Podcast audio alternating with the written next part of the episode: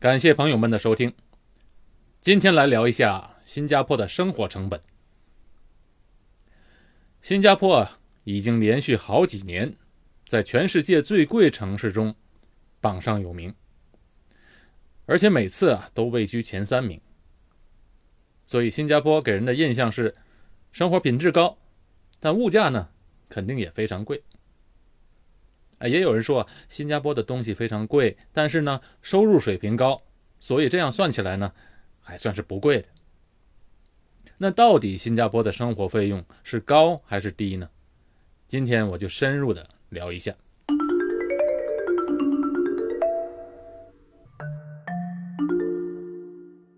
生活嘛，都离不开吃。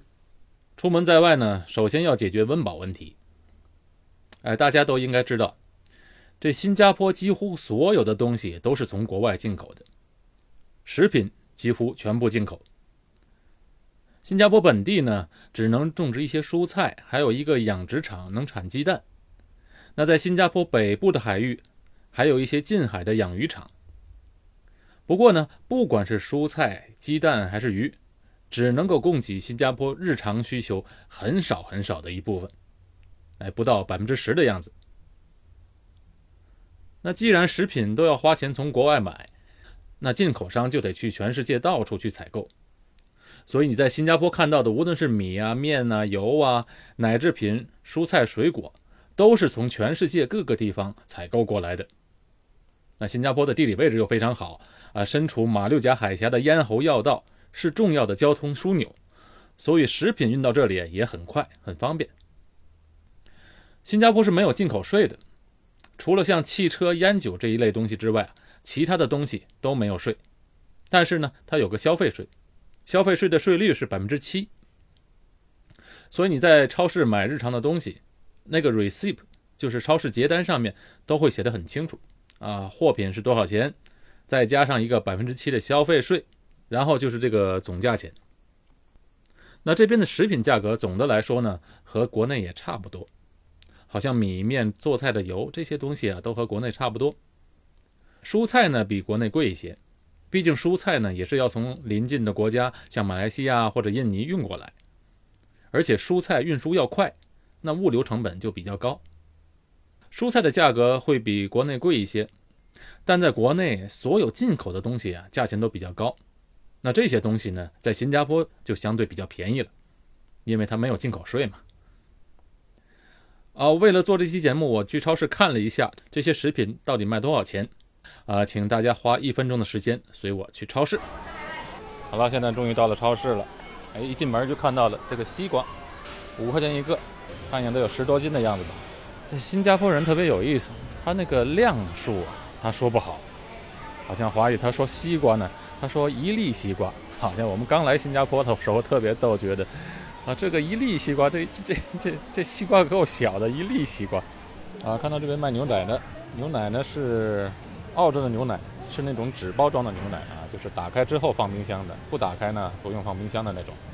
三块两毛钱两罐，一罐是一升，啊，价钱是一块六毛一罐。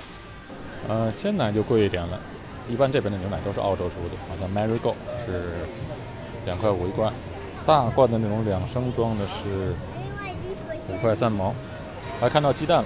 我今天就是来买鸡蛋的。我们一般买那种大包装的，大包装的是三十个鸡蛋一大盘儿啊，是四块三毛，三十个鸡蛋啊。这边是卖烧鸡的，烧鸡一个是四块五毛，一只烧鸡四块五毛。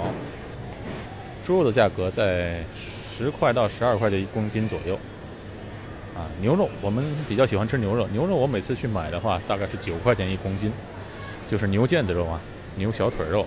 啊，这还有鸡翅膀，鸡翅膀啊，大概两公斤一包，是八块九毛五冷冻的。我来这个大超市，每次都要买这个三文鱼的。三文鱼的价钱是今天还不算贵，是十三块钱一公斤，挺大的一条，大概是弄好了大概也就三十多块钱吧。要和大家特别说一下啊，就是这个价钱呢，都是以新币来算的。新加坡的新币兑换人民币，现在的汇率是一比五。一块钱新币能换五块钱人民币，所以有人说，你按照收入来说的话，什么东西都不贵。比如说你买个三文鱼，十几块钱一公斤，那在国内要上百块钱一公斤。呃，那我呢也只能报新币的价格，不能算成人民币，再比较收入的差距。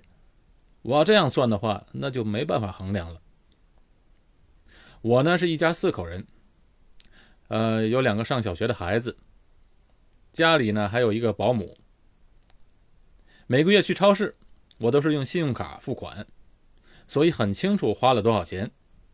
每个月在超市呢，我看了下账单，也就花个六百到七百块钱左右。当然，偶尔也会用现金付款，但具体多少我也记不得了，但肯定不会太多。当然。这个六七百块钱还没有包括出外用餐呢，每个星期都会带小孩去出外边去吃两次，再加上平时中午我和小孩也都不在家吃饭。一般从国内来的人呢，都在家做饭，啊，像我们就是这样，啊，毕竟在家里呢能做一些顺口的菜吧。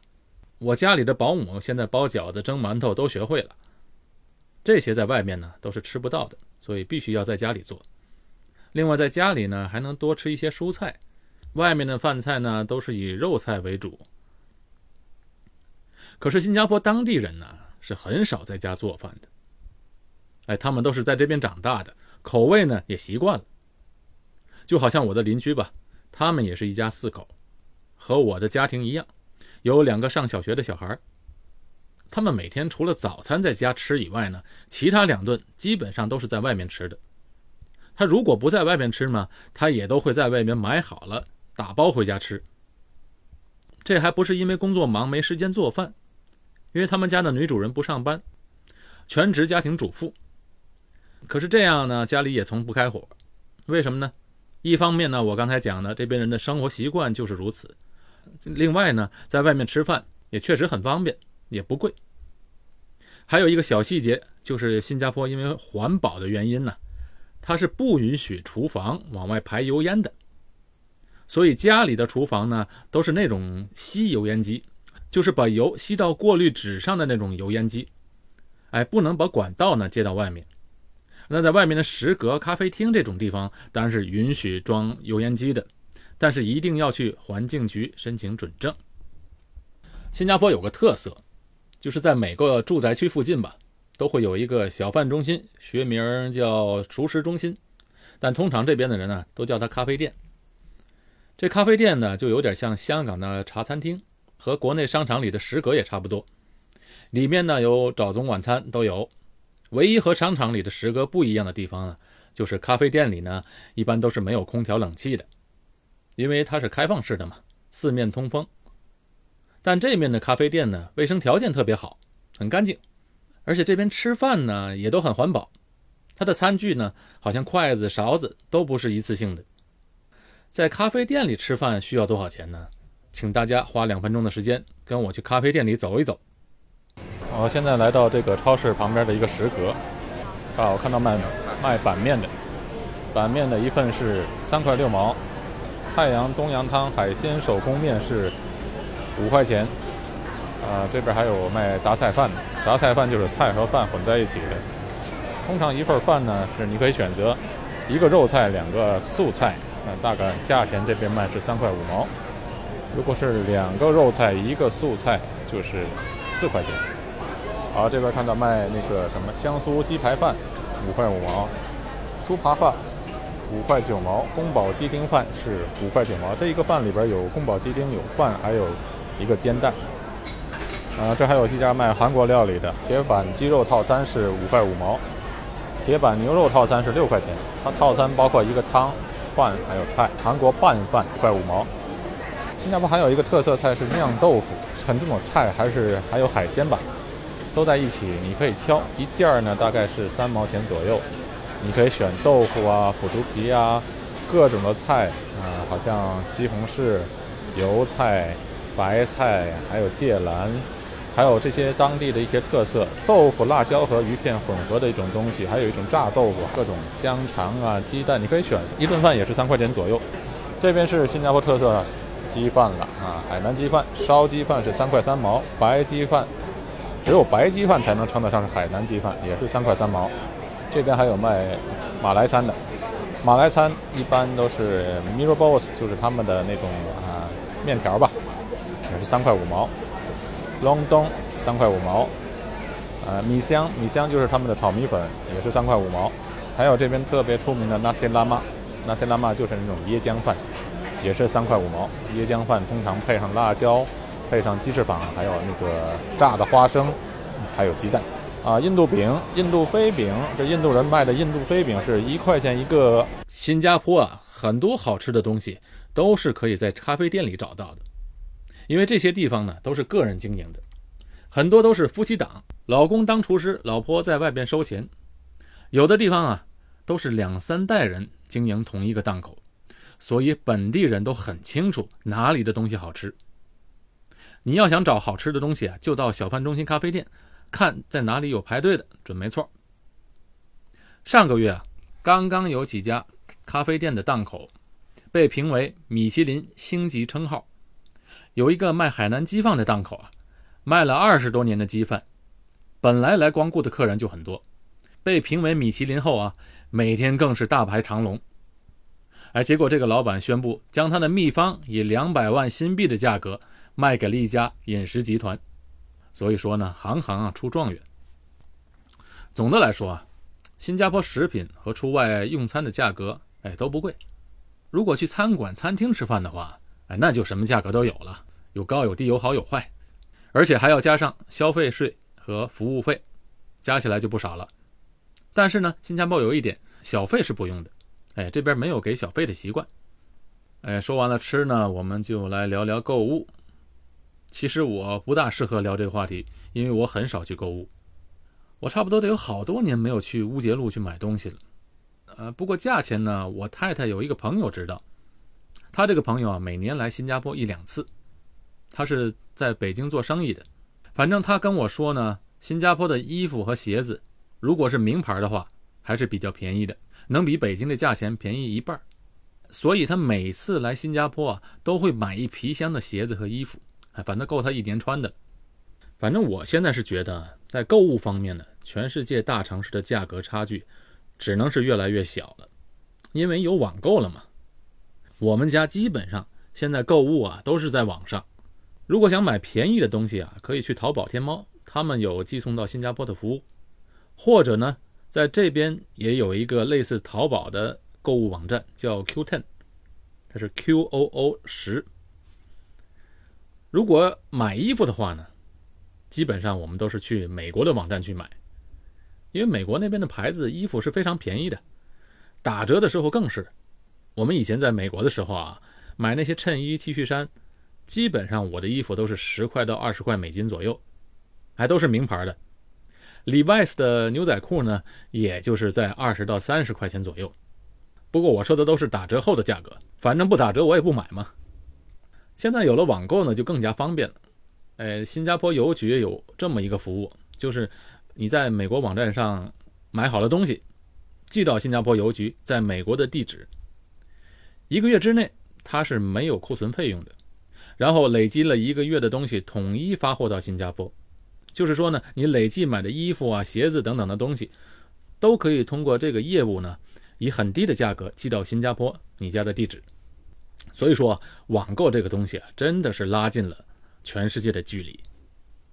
好，购物说完了，再接下来啊，看一下新加坡的交通费用。我们先说汽车，这汽车的价钱真的是太贵了。新加坡的汽车价钱全世界最贵。呃，我现在随便查一下今天的价格啊。丰田佳美十四万新币，合人民币七十万。本田 CRV。十四万五千新币，合人民币七十二万五千人民币。宝马五二八，三十万新币，人民币一百五十万，真的是太贵了。尤其是啊，从美国回来后，看到这车的价钱，那吓死人。怪不得啊，这新加坡人本地人都说啊，在这边开车就像开个房子在路上跑，因为前些年新加坡的三房式，就是两房一厅的房子，它就是卖二十万块钱左右。车可不就是一个房子的价钱吗？当然这几年房价也涨了，而且呢，你花这么多钱买车啊，只能开十年，过期就不能开了，因为这车价里面包括用车证的价钱。在新加坡开车必须要买一个用车证，而且这个用车证啊是要投标的，这两年用车证的价格大概也就是五万块钱左右。你五万块钱的用车证有效期只有十年，所以你的车开到十年，可你的用车证用完了，还要再重新买过。你想，谁会再花五万块钱为这辆旧车买一张用车证啊？一般这个车开到了十年，大家都会把车报废，重新换一辆。另外还有一个很奇怪的现象吧，这新加坡的车特别贵，但是在路上你看啊，开好车的又特别多，基本上。没有特别差的车，都是宝马、奔驰这一类的。那这是为什么呢？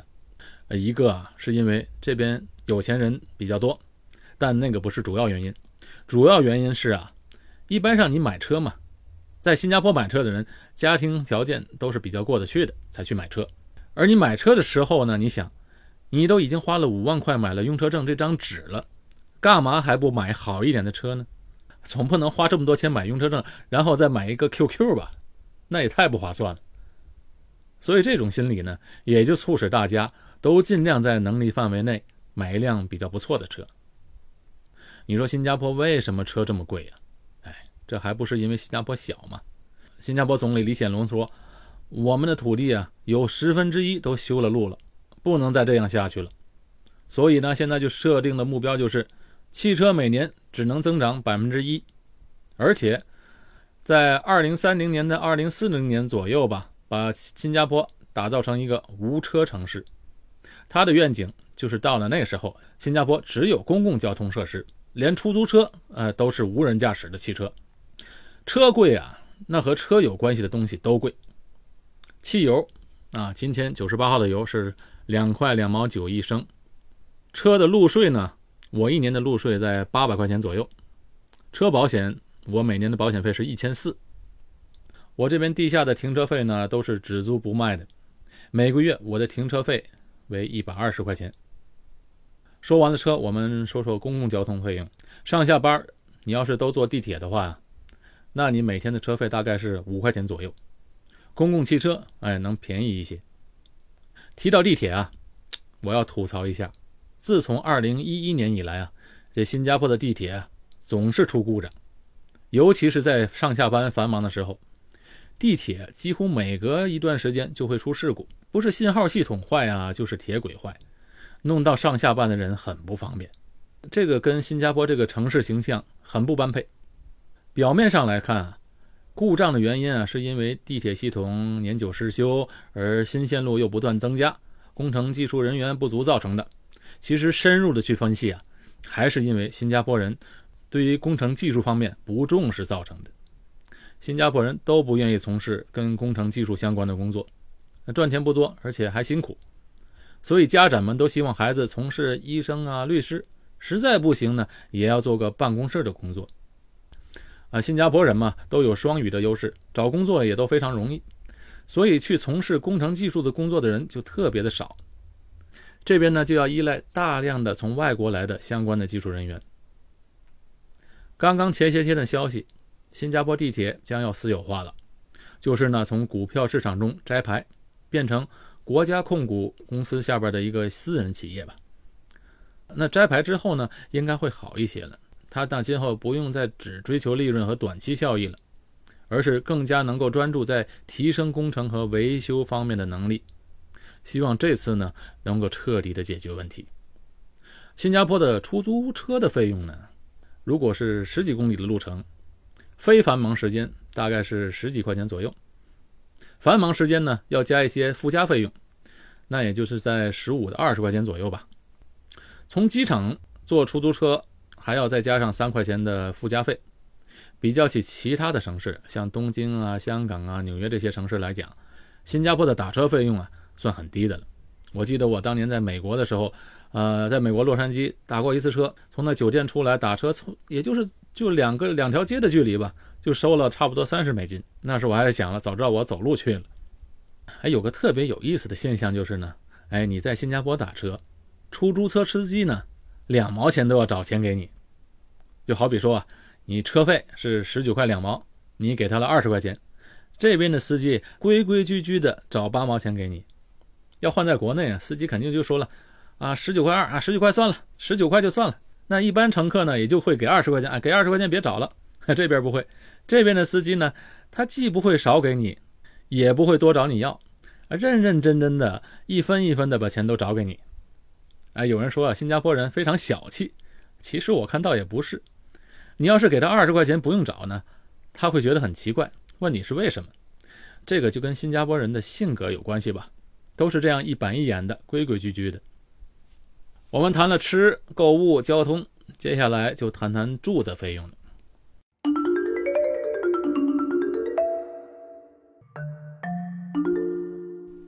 新加坡有一个重要的国策，就是“居者有其屋”。新加坡人呢，拥有自己房产的比率啊，达到了百分之九十以上，全世界几乎是最高的。基本上，年轻人结婚时都能买得起房，因为他有很多政策来帮助你买房，比如说呢，帮你付首期呀，或者呢，买第一套房子给你补贴呀，等等。另外，他也会确保房价不会太高，当然，这主要是政府能控制的祖屋的价格不高。有很多人对新加坡的祖屋有个误解，认为祖屋呢就是廉价屋。哎，其实不是，新加坡也有廉价屋，啊，应该是说廉租屋，就是以很便宜的价钱租给那些低收入者。但是你说新加坡百分之八十以上的人都是住在主屋里的，那基数这么大呢，肯定就不是廉价屋了。而且你买祖屋是要有条件的，只要你的家庭收入每个月不超过新币一万两千块。都有资格来购买祖屋。注意看啊，他是看你的收入，而不是资产。那有的人比较富裕，但他不工作，那他也是有资格来买祖屋的。但是祖屋呢，新加坡人每个家庭只能购买一套，所以你要想买第二套房子的话，那只能去买公寓了。祖屋的价钱是多少呢？新祖屋的价格啊，如果是五房式的啊，五房式就是三房一厅，面积在一百一十平米。新加坡的住房都是算使用面积的，所以一百一十平米就是使用面积。三房两厅一百一十平米的房子的售价是三十五到四十万左右。四房式呢，就是三房一厅的呢，面积在九十平米左右，就是二十五万到三十五万块钱之间。如果是两房一厅，面积是六十到六十五平米吧，那只需要十七万到二十万。但你听清楚了，这个价格还不包括补贴。如果是两房一厅的话，政府最多可以补贴到七万块钱。也就是说，你要买个两房一厅的房子，只付新加坡钱十万块就可以了。但这只是对新加坡公民。如果是永久居民的话呢，那就不能买新的祖屋，只能从公开市场上去购买，价格自然就会高一些。呃，就刚才我们举例的，一百一十平米的新房子卖给新加坡公民呢，是三十五到四十万，那在公开市场上买就要达到五十到六十万块钱。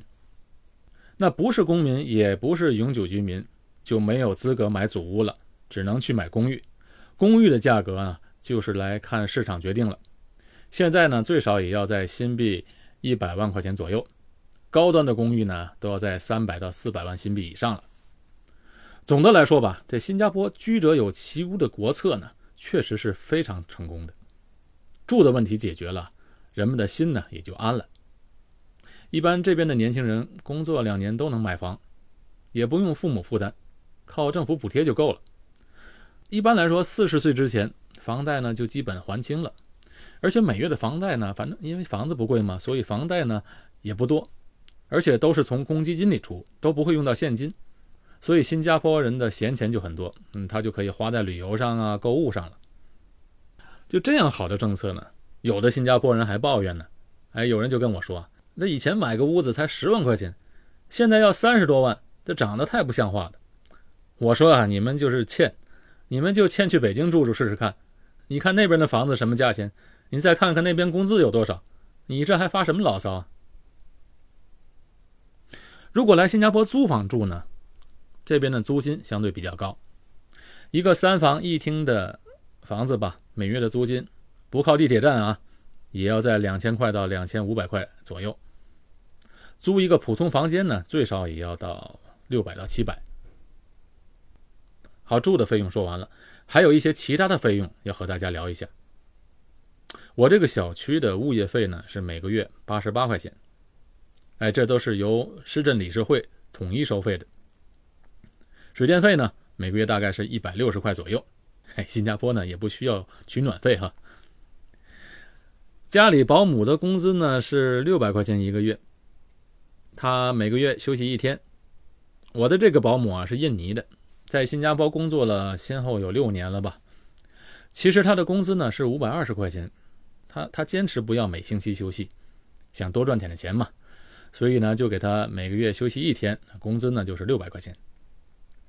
但是除了保姆的工资外啊，政府还要收取保姆的人头税，每个月是两百六十块钱。但是因为我家里有十六岁以下的小孩儿所以呢，保姆每个月只收六十块钱的人头税。但前提啊，这必须是新加坡公民才能享受这个折扣吧。再说的详细一点呢，啊，我还有什么费用啊？我每个月的上网费是九十块新币。呃，光纤上网速度还是挺快的。手机的费用呢？我我和我太太每个人每个月大概每人每月大概不到一百块钱吧。小学的学费是零免费，这边中学的学费是每个月五块钱，高中的学费是每个月六块钱。但这是新加坡公民的价钱啊，永久居民就贵很多了。永久居民呢，小学每个月的学费要一百一十块钱，中学一百六十块钱，高中呢就两百二十块钱。如果不是永久居民，是外国人的话，就更贵了啊！小学生呢，小学的费用是每个月五百五十块钱，中学每个月八百块钱，高中每个月一千一百五十块钱。小孩子其他的才艺班呢和补习的费用呢，这个就要因人而异了。新加坡的补习文化是很厉害的。改天呢，我再聊一下这个话题。还有一个非常非常重要的，就是医疗保险了。在新加坡一定要买一个医疗保险，这一点非常的重要。我家呢是这样的，平时有个头疼脑热的话呢，就去看家庭医生。新加坡很多的大公司呢，都给职员们买集体保险，像我们电视台也是一样。集体保险呢，能保障我还有我的家人吧。每次去看病。只需要付五块钱就行了，剩下的不管多少钱，都是由保险公司来出。除了这个看家庭医生啊，这个保险还可以让你去看专科医生。不过每年每个人最多可以用到六百块钱看专科医生。检查费用像 CT 啊这些东西都是可以报销的，检查的费用是没有上限的。呃，除此之外呢，我们全家还买了一份手术和住院保险。就是在你需要手术以及不管什么病情，只要你住院了，那个保险都是全额理赔的。那我公司的集体保险没有包括住院吗？哎，当然也包，不过它的保额啊，没有我自己买的住院保险高。假如万一我哪天不在电视台工作了呢？那我全家不就是没保险了吗？而且我自己买的保险啊，是要保障我们一辈子的。保险这个东西啊，要早买。有病了再买，他就不包你了。这个道理大家都明白。所以，那我买的这份保险的保障如何呢？哎，新加坡的保险是非常好的。它的保障是呢，只要住院或者动手术，就有些小手术当天可以出院的那个也包。这住院和手术的费用呢，保险的上限是一年六十万新币。假如你这一年把六十万新币用完了，那转年又有一个六十万。所以它的保障是相当不错的，是够用的。保障六十万新币呢，每年它还增加百分之三，因为还有通货膨胀嘛，所以它保障你这一辈子买了这个保险就心安了。而且只要住院之后呢，所有的费用是全包的，没有废话，所有的费用全包。我父亲在国内啊，刚做了一个前列腺手术，在天津做的。哎，做手术之前还挺高兴，说医保说了能报百分之九十。但做完手术一算账呢，哼，只能报一半原来呢，它有很多费用呢是医保不包的，啊，医保不包一些费用就属于自费的费用，所以你要自己付钱了。那比如说吧，医生跟他说，啊，进口的手术刀是不包括在医保范围之内的，我就用这种手术刀习惯了。那你说谁敢不用啊？在新加坡的保险呢，哎，就绝对没有这个问题，只要每年不超过六十万块钱的上限。全部费用都可以包，而且在手术前一百八十天，和手术后一百八十天，所有看医生的费用和检查的费用也都是全额包的。那你说这个保险的保费是多少呢？我每年的保费大概是八百块钱左右，我太太稍微比我高一些。小孩的保费呢是每年四百块钱，所以你看加起来一共呢，我家全家的保险一年就是两千多一点但是有一半呢是用公积金付的，所以我每年实际的保费的现金，呃，只只是一千块钱左右。还有呢，就是这个保费它是无条件续保的，就是说呢，你每年都交保费，即使你生病了，就得一种慢性病也好，什么病也好，需要长期治疗的话。当你每年续保的时候，保险公司是不可以给你断保的，所以你买了这个保险，它确实是能保障你一辈子的。